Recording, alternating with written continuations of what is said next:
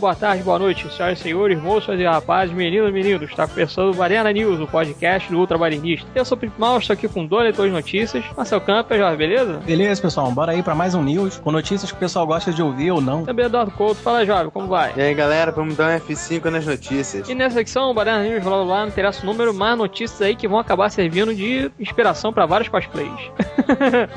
e a primeira notícia dessa secção é relacionada ao universo aí da DC Comics barra Warner e etc. E temos aqui os Novos Titãs, que eles podem ganhar uma série live action na TNT. Aparentemente já vai ser lançado em 2015. Na verdade é o Teen Titans, né, que fez lá aquele desenho e tal foi lançado no começo dos anos 2000 e essa coisa toda, né? Acho que teve depois de umas 5 temporadas, um negócio assim. Mas enfim, segundo Deadline, o canal americano TNT está perto de recomendar um episódio piloto do programa que será escrito por Akiva Goldsman, que escreveu Sua Lenda e o Código da Vinci, e Mark Haynes. E a série de ação terá como foco o personagem Grayson, que emerge da sombra do Batman para se tornar o herói asa noturna, líder de um destemido time de super-heróis que inclui Estelar, Ravena, entre outros. Se aprovado, e na verdade já foi, né? Titans, que vai ser o nome da série, se juntará a três outras séries aí baseadas em personagens da DC, que é o Flash, o Gotham, Constantine, né? Que, enfim, o Arrow foi a primeira e tudo. Tá vindo aí também a Supergirl e uma série também baseada em Krypton e, enfim. Temos aqui que quem vai participar desse grupo aí de super-heróis tudo é o Dick Grayson, né? Lógico, fazendo Robin. Vai ter o Rapine Columba, a Estelar, a Ravena e também a Bárbara Gordon, que vai ser a hacker ali, né? Na base de operações e tal, na cadeira de rodas. Não sabemos ainda qual vai ser de fato a data aí que a série vai estrear, mas já foi confirmado que ainda em 2015 vai ser essa série. Mas e aí, vocês acham que é realmente uma boa ideia fazer uma série baseada aí nos Jovens Titãs ou não? É, cara, eu não sei o que esperar muito disso não, porque eu via bem esporádico, eu, eu não acompanhava, mas vi alguma coisa aí do Teen Titans, né, que passava na Cartoon Network. Acho que ainda passa, só que agora mudou o nome. Agora eles vão ganhar uma nova versão que se chama Young Justice. Não, já né? teve, né? Esse Young Justice foi. Eu não sei, uma mistura meio maluca ali. Tem até Code É, Superboy. é, eles, claro, novos heróis, Teen Titans e tal. Aí É, assim. foram duas temporadas e tal, é. Isso. Um negócio meio maluco ali. Eu não acompanhei não, mas o traço era maneiro. O traço era legal, aquele traço bem rapidinho, estilo. Era retão, né? Esse traço mais reto, quadrado, né? Tal. Eu achava que era uma versão muito pra criança mesmo, sabe? Dava pra perceber que era muito pra faixa assim de 10 anos, sabe? Teen Titans era muito assim. Os roteirinhos eram bem. eram simplórios, diretos. Tinha muita coisa de. Né? Não, é, não vamos comparar uma Liga da Justiça e tal. Superman, Batman, essas coisas. Mas era bem feitinho, a produção era legal. Porque o Cartoon Network tem uma produção especial, né? Pra fazer tudo em desenho animado e tal. Agora, pra ser transformado em série mesmo, live action e tal.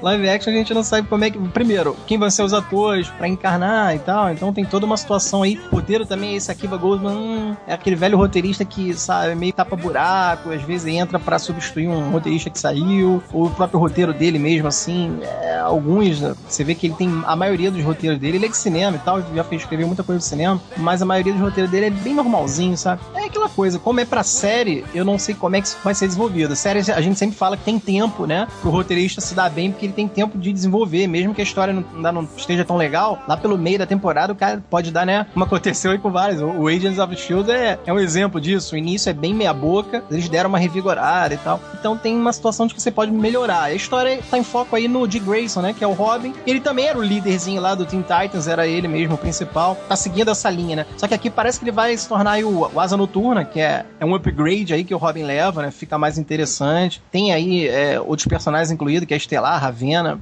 Eu não me importo tanto com eles e tal. Mas assim, sendo uma série já, né? Live action com atores, vai chamar atenção. E o mais interessante é que isso é pra comemorar, né, cara? É, é o. 50 aniversário, né? É, cara, dos Novos Titãs aí, eu nem sabia disso. E tá aí, estão querendo fazer e tá pra sair esse ano. Obviamente vai sair, é capaz de sair lá pro último semestre, né? Pra dar tempo deles finalizarem direitinho. O Deadline, ao menos, é um- uma fonte confiável, né? Se o Deadline já tá dizendo que a TNT já encomendou aí os episódios e tudo, é realmente capaz de sair lá pro último semestre. Mas não sei o que espera não, cara. É, Teen Titans mesmo era uma- um desenho bem pra criança e tal. Vamos ver como é que eles vão jogar um roteiro mais adulto ou mais adolescente, com pegada a séria, assim, né? Vamos ver como é que vão fazer. É, realmente tem que esperar pra ver o que, que vai ser feito. Dependendo, assim, eu acho que nesse caso depende muito mais dos atores que vão ser escolhidos do que do próprio roteiro. Tudo bem, precisa de adaptação, mas assim, eu acho relativamente tranquilo você fazer um atrativo de roteiro de um super-herói, porque a gente já tem vários exemplos a gente pode pegar desde o Smallville, que acabou faz aí uns dois ou três anos, e passando por Agents of Shield, Zero e tudo mais. Então, assim, eu acho que falhar no roteiro, o cara tem, assim, pelo menos ele tem muito onde buscar e aprender. Então, eu acho que é muito mais uma questão de ator do que uma questão mesmo de roteiro. Eu acho que tem tudo para dar certo. Agora, vai depender dos atores que forem escalados. Eu concordo. Eu acho que é um projeto, no mínimo, ousado aí da TNT, né? Porque a gente sabe que, obviamente, produção, geralmente para televisão, é uma coisa mais simples, né? Vamos dizer assim. Não tem realmente um orçamento muito grande. É que nem, por exemplo, quando a gente leu sobre The Strain e tudo, né? Eu li algumas coisas, na verdade, sim, com relação ao orçamento e tal. Aí o The Strain foram três episódios e foi uma produção de 45 milhões, né? Então você fazer ali,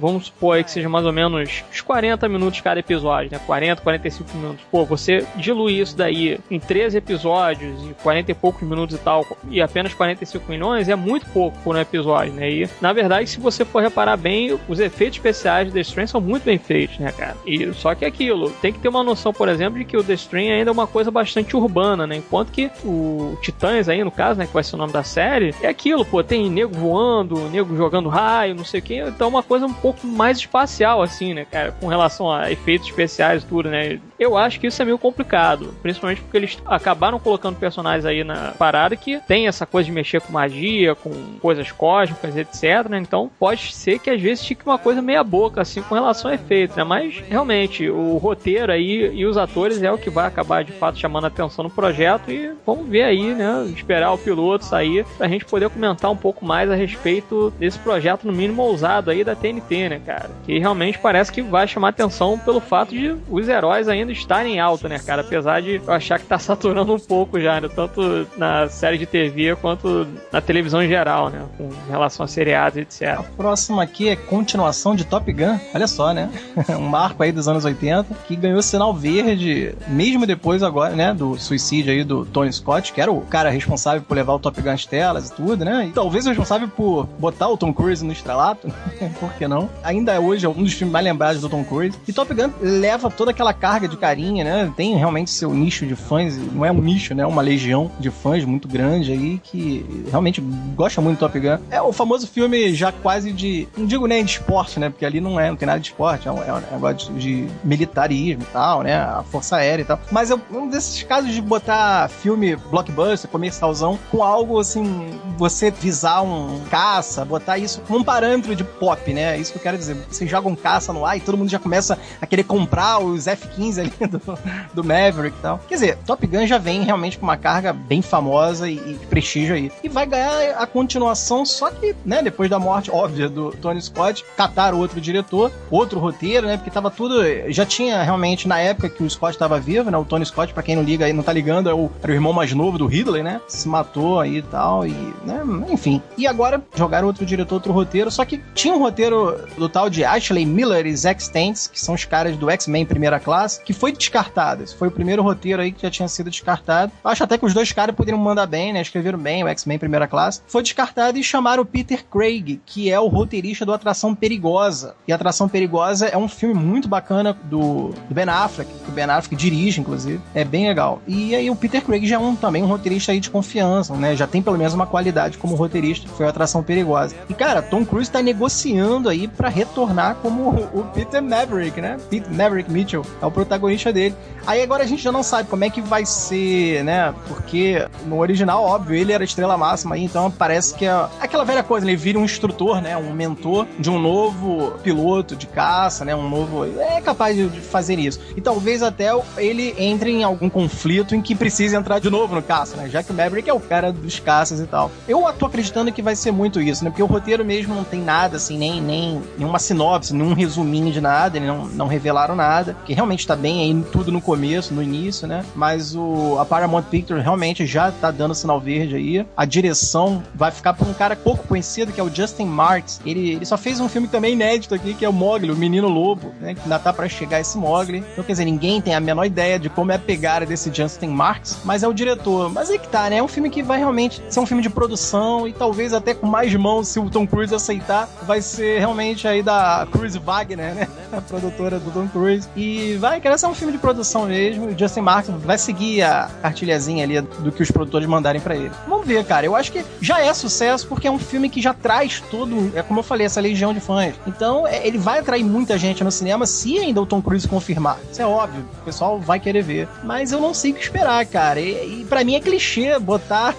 vai ser um clichê que funcione. É um clichê botar o Tom Cruise passando bastão, né, pra um jovem piloto agora e tal. Vamos ver como é que vai se desenvolver toda essa situação da nova aventura aí do Maverick, né? Já que o Tony Scott já não vai estar tá vendo mais nada aí.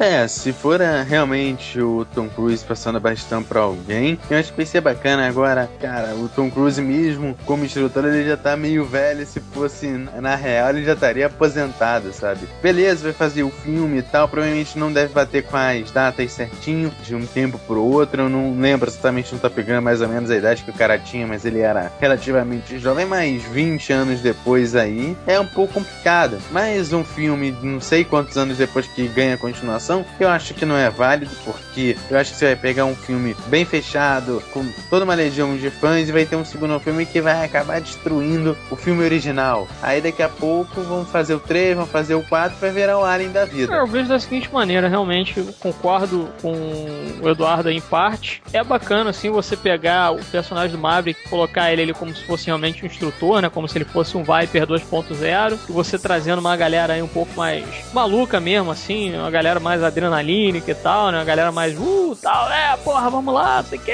Pode, é, é, pode ser, os caras podem ser até mais rebeldes do que ele. Tu imagina assim, de repente, uma turma só de Maverick, sabe? Só de cara maluco mesmo. Cara que faz os negócios absurdos que ele não fazia na época, né? Na década de 80 e tal. Com os aviões que tinha na época, né? E aí vem, para mim, o grande porém do filme, que uma coisa que eu não gostaria de ver era justamente você ver todas aquelas manobras extremamente fodas ainda hoje, né, cara? Dos aviões realmente ali em situações de combate, lógico que não era combate, né? Mas enfim, naquelas situações de combate, você colocar câmera ali em locais muito malucos e você jogar tudo em CGI, sabe? Eu acho que isso é que vai acabar tirando um pouco da essência do filme, né? Porque basicamente é isso, Top Gun é o Maverick e o Goose chegando ali, uma dupla, né, de pilotos e tal, eles entram lá na escola para ser os Top Guns, os melhores aviadores, essa coisa toda, e você tem meio que essa competição entre os pilotos ali, suas respectivas naves e tal, e você tem, né, esses treinamentos ali que eles fazem e etc. E, pô, os aviões que eles usam são reais, sabe? Então, esse é o tipo de coisa que eu gostaria de ver nesse segundo Top Gun, que é de fato um dos chamarizes aí do filme, né? Todas aquelas manobras radicais que os caras acabaram fazendo durante o filme, né? No caso ali, os dublês e tal, os pilotos profissionais, né? Esse é o tipo de coisa que eu gostaria de ver. Agora, se for tudo CGI, caguei pro projeto. Vai ficar meio artificial, né? Então... Pois é, e até gostaria de ver também um cara aí escalado, no caso um diretor, que o o Tom Cruise já tivesse realmente trabalhado com ele antes, né, cara? Tipo um Brad Bird da vida, se ele tivesse trabalhado é. nesse projeto aí pra pegar esse projeto, acho que seria mais interessante, sabe? Adoraria ver o que, que o Brad Bird faria com esse projeto na mão, né? Ele já mandou muito bem lá no, no Sempre Possível 4, né? O Protocolo Fantasma. Tá vindo aí também com o Tomorrowland, né? Que parece que vai ser realmente um filme fantástico também com relação tanto ao visual quanto com a direção, né? E a gente fica aí na guarda pra ver o que, que vai vir aí desse novo projeto relacionado ao Top Gun, né? Eu particularmente estou no meio do caminho. Tô esperando aí que seja de fato um filme bacana, mas que eles, por favor, não fiquem usando efeito especial e usem realmente uma coisa mais prática, né? Pra ficar uma coisa mais tangível ali, né? E também fazendo, de certa forma, essa homenagem também ao Tony Scott de fazer aquela direção bem agressiva dele, né, cara? Que é isso que, de fato, vai fazer a grande diferença aí com relação a esse projeto e o projeto original, né? É, e mais um conto do Stephen King vai ver a série. Things They Left Behind vai ver a série com o produtor de Aaron, né? Depois do Under the Dome, que vem fazendo sucesso no canal americano CBS, vem aí mais essa série, né? Parece que o roteirista do Abraham Lincoln, Caçador de Vampiros, vai estar também na adaptação para o canal CBS, né? O conto foi publicado em 2003 e a série sobrenatural vai gerar em torno de uma dupla de investigadores que resolvem negócios inacabados dos mortos. Bom, é aquela história de Stephen King ser aquele mestre do terror, eu acho que só tem como dar errado se o cara não souber adaptar, porque o trabalho dele já tá todo pronto ali no livro. Então tem tudo para dar certo se o cara souber adaptar. Cara, Stephen King já é sinônimo de. Não interessa a qualidade, né? Você fala que é algo de Stephen King nego vai pelo menos querer dar uma conferida, né? É. O cara escreve sobre elefante com trombose, nego. nego vai querer ver a obra de, um elefante com trombose, não interessa. E, cara, eu até dei uma olhada nesse Under the Dome, eu acho cara, bem, sabe? É bem hum, aquela coisa bem merrequinha. A premissa é muito bacana, né? Porque é uma cidade meio que fechada ali pra uma redoma, mas o desenvolvimento mesmo é, é bem chato. Segundo, dizem que até o livro do Stephen King, o final, é muito bom sobre o, o Under the Dome. Agora, essa Things They Left Behind, que dá conta aí na história, mais ou menos, na premissa, é mais ou menos sobre uma dupla de investigadores, mais uma vez, algo sobrenatural, né? Aquela coisa de detetive do sobrenatural, né? Uma coisa meio que já é batido, já é algo meio clichê. Só que é aquela coisa, se for agressivo, se for com toda aquela dramaticidade que o Stephen King sabe criar, né? Bem ou mal, o cara realmente domina a narrativa de suspense, um pouco mais aterrorizante. Se for uma parada bem séria e menos pastiche, que é o Under the Dome, eu acho o Under the Dome muito pastiche, né? Aquela coisa que, porra, tu já viu milhões de, de outros trabalhos melhores, sabe? Cara, ainda a gente não sabe, né, o que que vai vir desse Things They Left Behind, mas já tendo aí o carimbo do Stephen King, bate a curiosidade, né, de saber como é que vai ser. Nem data, né, nem uma previsão ainda da estreia essa série tem, mas eu confesso, cara, que coisa sobrenatural aí com a mão do Stephen King, eu, eu vou dar uma olhada, vou dar uma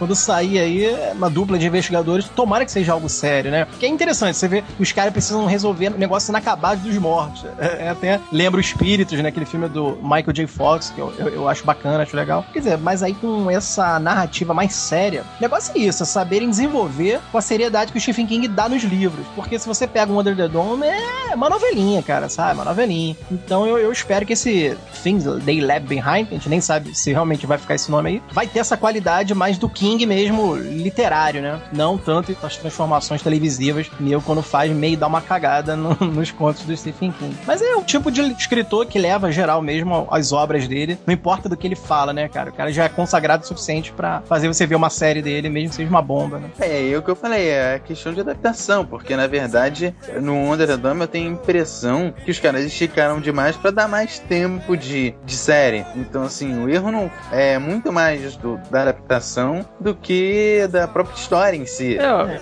eu acho que acontece o seguinte, de certa forma, vamos dizer assim, a premissa, para mim, pelo menos, já tá um tanto quanto batida, porque tem tanta série aí relacionada a duplas, ou de repente um cara só tendo que resolver alguma coisa relacionada aos mortos ali, etc. Né? Então, mesmo, é, assim, né? vamos tentar listar aqui de cabeça. Tô tentando, até entrei aqui de repente no Google para ver se eu conseguia lembrar de mais alguma. Mas vamos lá. Tem o Supernatural, tem o Constantine, Constantine. tem aquele Medium, que acho que já acabou. Isso, é. tem Ghost Whisperer. E Green, tem Green aí. Green. Pode até botar também, por exemplo, um Fringe, pode colocar aquele Warehouse 13, se eu não me engano. Que é Almost Human também. Tem Almost Human. Enfim, séries investigativas com relação aí a paranormalidade, coisas sobrenaturais, etc. Tem uma porrada que já foi lançado, né? E pelo fato de ser, novamente, a gente vendo mais uma dupla de policiais, que seja, né? Até o Homem de Preto a gente poderia colocar nessa lista, né? Eu posso adicionar mais uma? Por favor. A gente gravou no News, eu não lembro o nome, mas parece que vem mais uma, baseada em quadrinhos nessa mesma linha, que ainda vai estrear também. Já são mais duas, É, né? foi o Powers, é o Powers, né? é. Mas o Powers é mais sobre super-herói mesmo, né? Uma coisa mais de super-herói no universo real, né? Seria mais Watchman, né? O Powers segue a linha Watchman de ser, assim. É, mas ainda acha um pouco na mesma linha, que não deixa de ser um assim, sobrenatural, coisa, né? É, coisa extraordinária, né? Além do normal, é verdade. É, o sobrenatural, o fantástico e por aí vai, né? É. Ou seja, mais uma vez a gente vai ver uma dupla investigando coisas paranormais, etc. Quer dizer, ainda é baseado num conto do Stephen King. Se fosse uma minissérie, eu acho que seria mais interessante para acompanhar. Colocar os caras ali na situação e tal para resolver alguma coisa, pá, pum, né? Chegou naquele ponto ali onde eles têm que enfrentar alguma coisa maior e tal, e aí pronto, acabou o trabalho deles, é mais ou menos por aí, né? Eu vejo dessa forma. Agora, apesar de ser algo que já tá assim, mais do que saturado, nego gosta, né? Eu particularmente até assistiria, principalmente por causa desse chamariz de ser baseado no conto de Stephen King, porque caso contrário, eu realmente não me interesso para assistir um negócio desse. E espero que seja realmente assim uma série curta, né? Nada que dure 20 episódios de temporada, né? Eu não gostaria de ver. para ficar realmente roteiros mais redondinhos e mais interessantes, né? Mais ali focado nos personagens, por que eles estarem fazendo aquilo dali, né? Será que isso é herança de família mesmo, tipo Supernatural? Ou será que é uma parada, sei lá, tipo um pacto, né? Lá Constantine? Por que, que os caras estão fazendo aquilo? Por que eles estão juntos? Por que, eles se dão bem ou por que eles não se dão bem? E por aí vai, né, cara? Então, é uma premissa interessante, mas ao mesmo tempo batida e fico com o pé atrás aí porque que vai vir, né? Até porque o roteirista é o cara que fez aí o, o Lincoln Caçador de Vampiros, que é muito ruim aquele filme, né? Mas de repente, numa outra situação, o cara consegue trabalhar melhor aí todas as ideias que o cara tem aí na cabeça e etc, né? E por falar em outras ideias que acabam circulando na cabeça de um monte de gente. Temos mais um outro projeto aí que pode vir a acontecer ou não dentro da Warner, também relacionado aí a quadrinhos, que a Warner pretende fazer um filme sobre a Legião dos Super-Heróis. E para quem não sabe, a Legião dos Super-Heróis foi criada aí pelo roteirista Otto Binder e o ilustrador Al Pacino. É um time de super-heróis situado nos séculos 30 e 31 e a primeira aparição foi na HQ Adventure Comics 247 em 1958. Aí tem aqui, na história, o milionário R.J. Brand foi salvo por três jovens heróis, Relâmpago, o Cósmico e a Saturna. E grato pela ajuda, resolveu financiar a criação de um grupo de super-heróis de vários planetas, constituindo assim um grupo semelhante à Liga da Justiça, para proteger todo o universo. E o Superboy chegou a aparecer em algumas aventuras da Legião. E tá aí, mais um filme de super-heróis uma legião, na verdade, né, de super-heróis do século 30, onde vai ter muito tiro, explosão, porrada e bomba. Só que sem aqueles, vamos dizer assim, super-heróis clássicos que a gente conhece, né? Que é Batman, Mulher Maravilha, Lanterna Verde e etc, etc, né? E teve até o desenho, né? Mas eu vi muito pouco o desenho, eu até achava legal tudo, mas por ser um produto que eu não estou acostumado, eu vi assim a Legião dos Super-Heróis, porque, ah, pô, beleza, ação, super-herói, universo, tiro, explosão, porrada e bomba no espaço e essa coisa toda, beleza, vamos assistir, vamos ver qual é. Eu assistia, mas é aquilo, você sente falta ali dos super-heróis que a gente está acostumado, né? E fazer já um filme sobre os caras, é, não sei se realmente chamaria público, né? Será que realmente tem um público aí pra Legião dos Super-Heróis? Heróis do século 30 ou 31 aí que ninguém conhece? Lanterna Verde manda lembranças. Ah, eu acho que é bem na vibe do Guardiões da Galáxia, de você pegar realmente heróis genéricos, ou não chega nem a ser genérico, mas realmente super-heróis de segunda linha, né? Que não é do time principal. Quer dizer, foi até inspirado em Guardiões da Galáxia, que a DC One aí tá trazendo essa legião de super-heróis. Que se a gente for analisar, é de um escalão menor, né? Do time B aí da DC One. Né? E cara, é engraçado aí, foi criado por um roteirista que a gente nunca ouviu falar, um Otto Binder, e o ilustrador Al Plastino, que lembra muito Al Pacino, então. E é, tem aqui o, né, toda a ilustração, a figura dos heróizinhos aqui na página. E você olha, é muito genérico, né? Pelo menos o visual mesmo, assim, é tudo muito clichêzinho, genérico. Aquele cara que solta, vem com raio nas mãos, os uniformezinhos com planetinha desenhada no peito, raios desenhado no uniforme e tal. É tudo muito genérico. Então, mas assim, é o que a Warner tá querendo investir, pelo menos no cinema. Eles têm que, de alguma forma, bater de frente com a Marvel, que realmente no cinema a Marvel tá ficando muito mais forte, tem muito mais títulos da Marvel e de sucesso que a própria Warner DC, né? Então, então ele já tem quatro domínios aí, estrelado já por heróis da DC, que é para bater de frente. Tirando já o Superman e a continuação vindo, né? Essa, a Liga da Justiça, Shazam, né? Mulher Maravilha e o Aquaman ali do, do Caldrogo lá, do Jason Mamão lá. Mas então, agora tá vindo Legião dos Super-Heróis, que é uma aposta um pouco mais interessante, que é a aposta da Warner DC de pegar heróis que não são conhecidos, como a Marvel fez com o Guardiões da Galáxia, e fazer o mundo todo conhecer eles. E aí você tem mais chance de fazer sucesso, porque assim, olha a expectativa de você botar um filme de Superman, as pessoas já vai com aquela expectativa de, pô, é o Superman, né? Tem que ser um filmaço, tem que ter um roteiro meio que fodão e tal. Você pega heróis realmente mais de escalão menor, né? Do time B, de uma coisa mais genérica mesmo, assim, no, pelo menos no visual, que você não tem essa expectativa toda. Até origem, quem aqui conhece aqui sobre Relâmpago Cósmico e Saturnia, cara? sabe? Então, quer dizer, não tem essa responsabilidade maior de você fazer um filme do Superman, do Batman, sabe? São heróis que você já vem com essa demanda de responsabilidade. Aqui nem tanto, você pode brincar, você pode ter essa liberdade de, de criar coisas durante o filme mesmo, você jogar coisas novas no filme. Então eu acho que pode ser um acerto da própria DC One é trazer heróis que a gente não conhece tanto. E dentro de um roteiro, né? Porque tudo aí, né, é você ter responsáveis por trás do filme que deem uma credibilidade, uma segurança legal com uma história bacana, um diretor que seja realmente bom, pelo menos em universos fantásticos, né? Saber fazer filme mesmo de ficção legal, tudo. Acho que que dá pano pra manga, cara, sabe? Porque é um pouco a DC respirando, é a Warner DC respirando e não ter esse peso, né? Fazer um filme da Liga, um filme da Mulher Maravilha, do Superman, do Batman e tal. Você faz um, um heróizinho assim, mais sessão da tarde, talvez fique até mais divertido, né? Pelo menos é a minha visão em cima aí do Legião dos Super-Heróis. É, na verdade, eu já acho o seguinte: você pode ter toda essa liberdade, pode ter tudo, mas assim, cara, a DC não vem trazendo filmes assim muito inferiores à Marvel. Eu acho que assim, se Guardiões da Galáxia já era um risco para Marvel, eu acho que o risco para DC é ainda maior, porque Marvel ainda conseguiu levar a gente pro cinema pelo símbolo Marvel. O símbolo DC não tem esse peso, talvez o peso Warner até tenha, mas assim, cara, super-herói na Warner é assim, com filme, você não tem nada assim tão grandioso assim. Talvez o Batman, beleza, você lembra mais de algum grandioso, assim, pro público em geral que vai lembrar, não tem, sabe?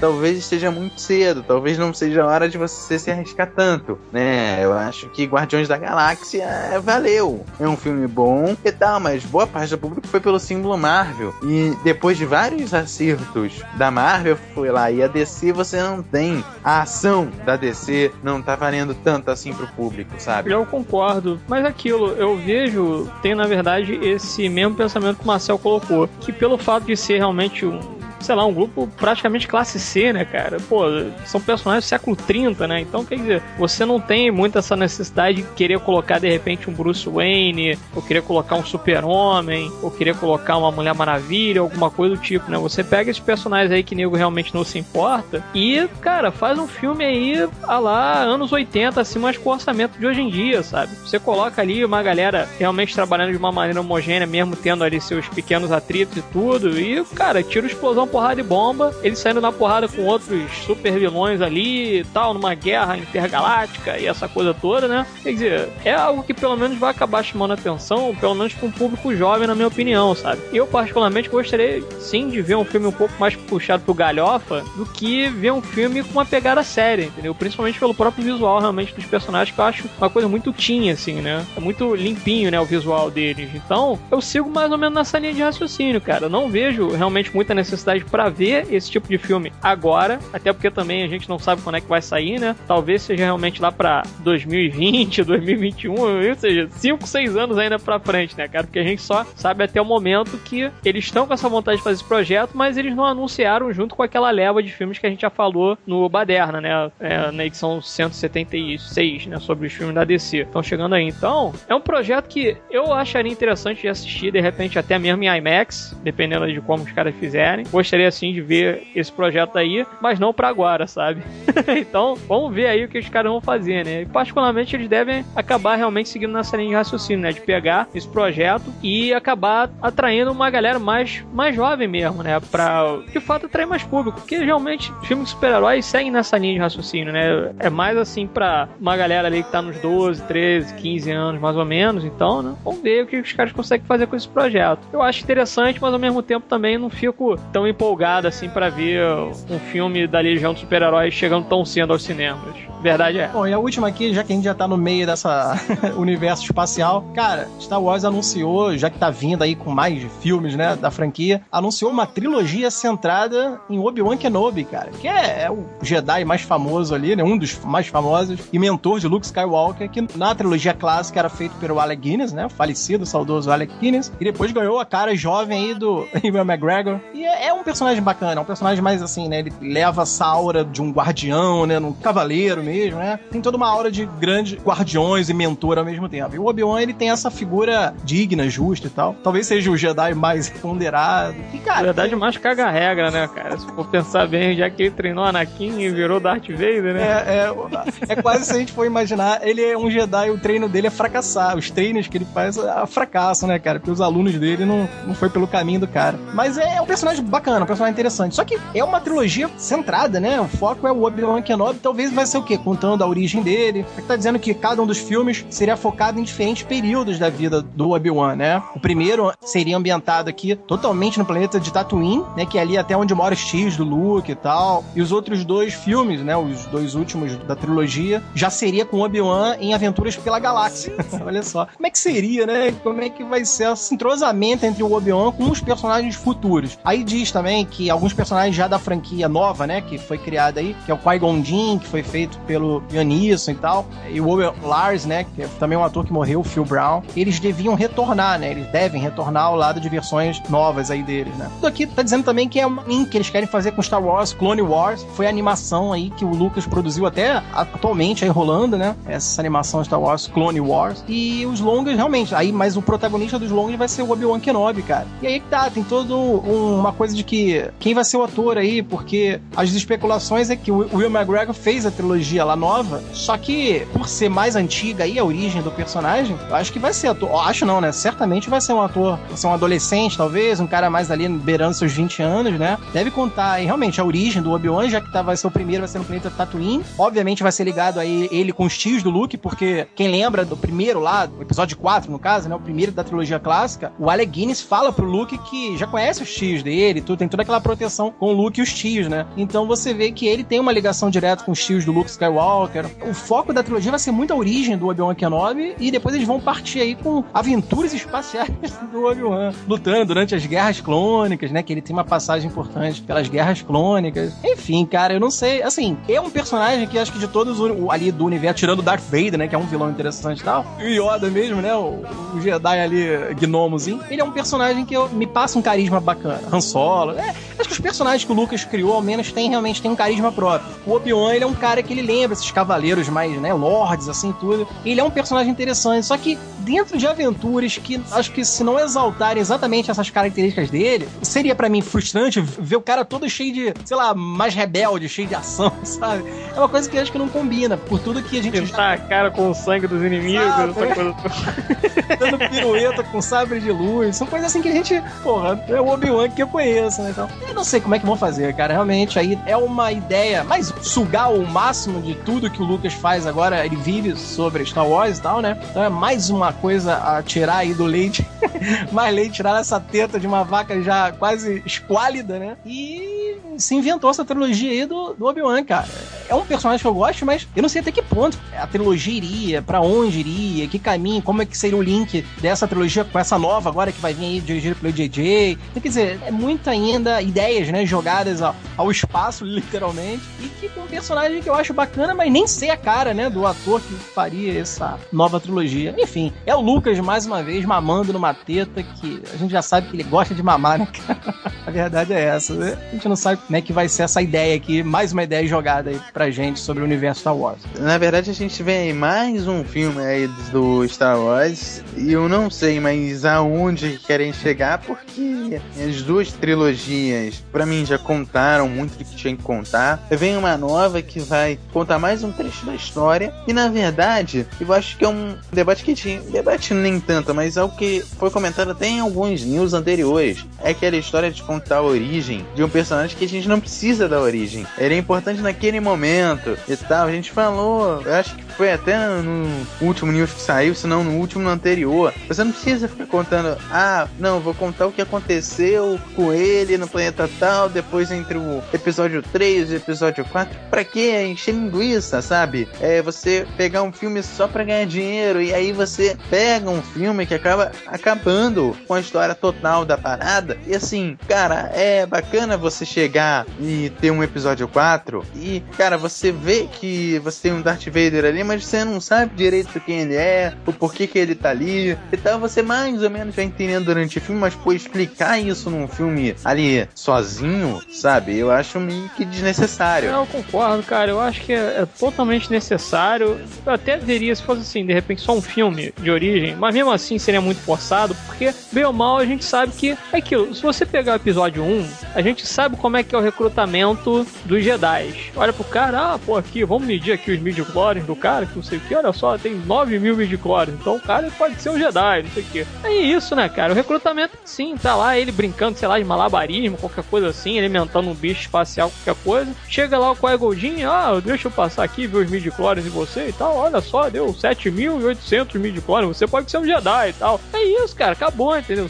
Daí pra frente é o quê? Simplesmente o treinamento dele, ou seja, a gente vai ver praticamente tudo de novo, a gente vai ver o cara treinando de novo, numa primeira ação, qualquer coisa do tipo, ah, vamos recrutar não sei quem, vamos lá pra puta que pariu pra recrutar o filho, não, filho não, recrutar o Darth Vader lá, o Anakin, não sei o que. Ah, não, cara, não precisa, né, cara? Vou fazer três filmes disso, Porra, né? personagem que não precisa de... Ah, não, não, não dá. Por isso que eu falei, cara, se fosse assim, por exemplo, do Han Solo a gente consegue entender, pelo fato do cara ser um caçador de recompensa e tal, né, o cara ser um mercenário, ele não para num canto, né, ele não tem muito esse compromisso de ficar parado, né, cara. Ele é nômade total, né, não é esse cara sedentário e tal. Então, é interessante você ver o cara em algumas situações ali, tipo um roubo espacial, qualquer coisa do tipo, é mais interessante. Ele ainda dá um pano pra manga. Agora, o Obi-Wan não. O Obi-Wan, ele é o cara que ele, pô, na trilogia clássica, ele é um professor ali, né? Se bem que ele morre no quadro tudo, depois ele aparece em espírito, né? Mas enfim, pô, você já viu esse personagem em seis filmes. Aí tu vai ver esse personagem mais três filmes, sabe? Nove filmes. Ah, não, cara. Ele não é o Wolverine, sabe? o Wolverine, tudo bem, também é um andarilho, né, cara? Mas o Obi-Wan não. O Obi-Wan, o cara, ele é o mestre ali, é o cara que ele vai ensinar, ele vai chegar e dizer, não, use a força, essa coisa toda e tal, né? Essa ladainha e etc, que vem enchendo o saco o tempo todo, né? Ah, você não precisa ver meus documentos. É isso que ele faz, entendeu? De resto é bobagem. Pô, ele foi treinado pelo Qui-Gon depois ele treinou o Anakin e pronto, o Anakin virou quem ele virou na trilogia lá e tal, né? Vira o Darth Vader. Pronto, acabou, é isso. Não tem mais nada. O cara é professor, pô. Vai fazer uma trilogia, por exemplo, do Mestre dos Magos. Vai fazer uma trilogia do Sr. Miyagi. Vai fazer uma... Não precisa, né, cara? Não precisa. É desnecessário. É encheção de linguiça total. A Disney tá de muito olho grande aí nessa porra toda. Sabe? Não, eu queria falar que é mais interessante justamente esses grandes mestres você não saber o passado, né? Porque ajuda na composição até da personalidade dele, sabe? É interessante, sabe? Porra, mas da onde vem o Obi-Wan? Não interessa, sabe? É, deixa, mantém isso. Um planeta merda, né, cara? Que nem o Anakin. Porra. Todos eles vêm de um planeta merda, ponto final. Não, e foi que, que a gente já debateu sobre o Vader, é, que foi uma coisa meio louca do Lucas mostrar, querer mostrar ele garotinho. Porra, o Vader era maneiro você justamente sem saber o passado do cara, que ele só foi um grande piloto e acabou. Na né? frase lá do próprio Obi-Wan. É, enfim, é, é o Lucas meio, meio cagando. Só que aí que tá, vale ressaltar aqui que essa informação tá vindo de um site desconhecido que é o Cinelinks. Ele não tem essa, né? É bom deixar claro aí pros ouvintes, já que a gente tá numa era aí que, porra, estão botando até atores com mal de Alzheimer sem os atores estarem doentes, né? Então, ó, essa informação tá vindo aí de um site desconhecido mesmo, chamado Cinelinks, que a gente não sabe se realmente, né, é uma coisa é, oficial aí da Lucasfilm e tal, mas o site tá alegando que a Lucasfilm e a Disney estão desenvolvendo essa trilogia. Só que ninguém ainda tem essa fonte tão segura aí, não é nenhum deadline, não é nenhum Paramount Pictures, não é nenhum, né, a gente possa ter uma certa segurança, né? Mas aqui é um tal de Cinelinks que é desconhecido. Então, realmente, será que tá vindo essa trilogia? Será que é um filme solo? Realmente, se essa ideia existe ou não? Então, vale deixar essa observação final aí, né? Da onde vem esse Cinelinks? Tá aí, né? Pode ser um boato mesmo e nada disso ser tão certo. É, e vocês dois aí podem até ver se eu tô errado, mas assim, até o próprio professor Xavier, você também não tem muito do passado dele, né? Você tem até a criação do X-Men como um todo e tal, mas assim, você não tem muito a história do professor Xavier, a história até do Magneto, você não tem muito meio que da onde mais ou menos que eles surgiram. Claro, tem a parte do professor Xavier criança, né? Que mostra, se eu não me engano, até na primeira classe ali com a mística e tal, mas assim, você não tem muita noção geral da história do cara, você tem trechos da história dele, né? Exato, porque é um personagem que não precisa desse tipo de coisa, sabe? A mística do personagem é justamente essa, você não saber exatamente de onde que ele veio, né, cara? E de onde que vem toda essa sabedoria dele. E fique por isso mesmo, sabe? A ideia ali do personagem é isso. O cara ele tá ali justamente para passar uns conhecimentos. Uma ou outra informação ali ele até te passa a respeito dele, mas nada fica tão forçado assim a ponto de o cara ter que contar a história dele toda para você e você ficar íntimo do cara e ficar amigo do cara, essa coisa toda. Sabe? Não precisa, não precisa disso. Então é realmente complicado, cara. Assim, eu espero realmente que essa notícia seja mentirosa. espero que seja uma ideia de Jerico, na verdade. E esqueçam isso daí se realmente for oficializado que vai sair uma trilogia relacionada aí ao Obi-Wan. E fique por isso mesmo, cara. Eu, particularmente, tô achando essa ideia uma merda. E, infelizmente, vou acabar assistindo só pra gente falar mal aqui no Baderna. com todas as mais intenções do mundo para assistir esse filme. No caso, essa trilogia nova, né? Se for realmente uma trilogia. Bem, então é isso. Chegamos ao final da secção. Espero que tenham gostado. Dúvidas, críticas, sugestões, etc. Envie para contato arroba ou seu comentário trabalhista.com.br. Até mais tarde. Um beijo na sua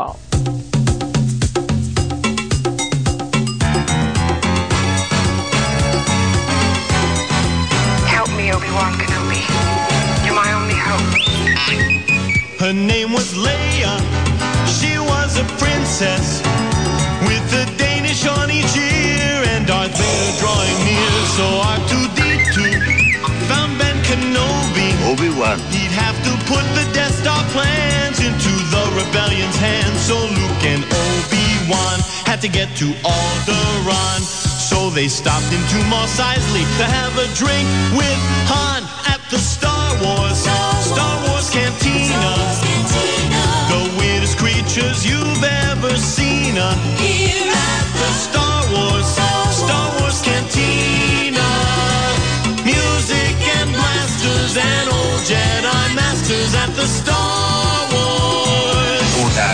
His name was Solo. Han Solo. He was a pilot with a blaster at his side and a smile 12 parsecs wide there with Chewbacca. He was a Wookiee. They met with Luke and Obi-Wan about the Millennium Falcon docking Bay 94. 94. Stormtroopers at the door with a flash of Ben's lightsaber. Now there's an arm on the floor Cantina. The weirdest creatures you've ever seen. the Star Wars, Star Wars Cantina. Music and blasters and old Jedi masters at the Star Wars. Mos Eisley Spaceport. You will never find a more wretched hive of scum and villainy. We must be cautious. His name was Yoda. He was a Muppet. Darth Vader was so bad. And by the way, he's Luke's dad. Luke kissed his sister. His hand got cut off.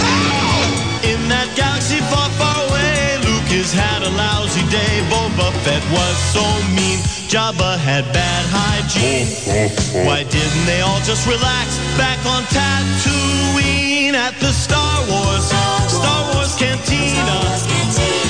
The weirdest creatures you've ever seen uh, at the Star Wars, Star Wars Cantina.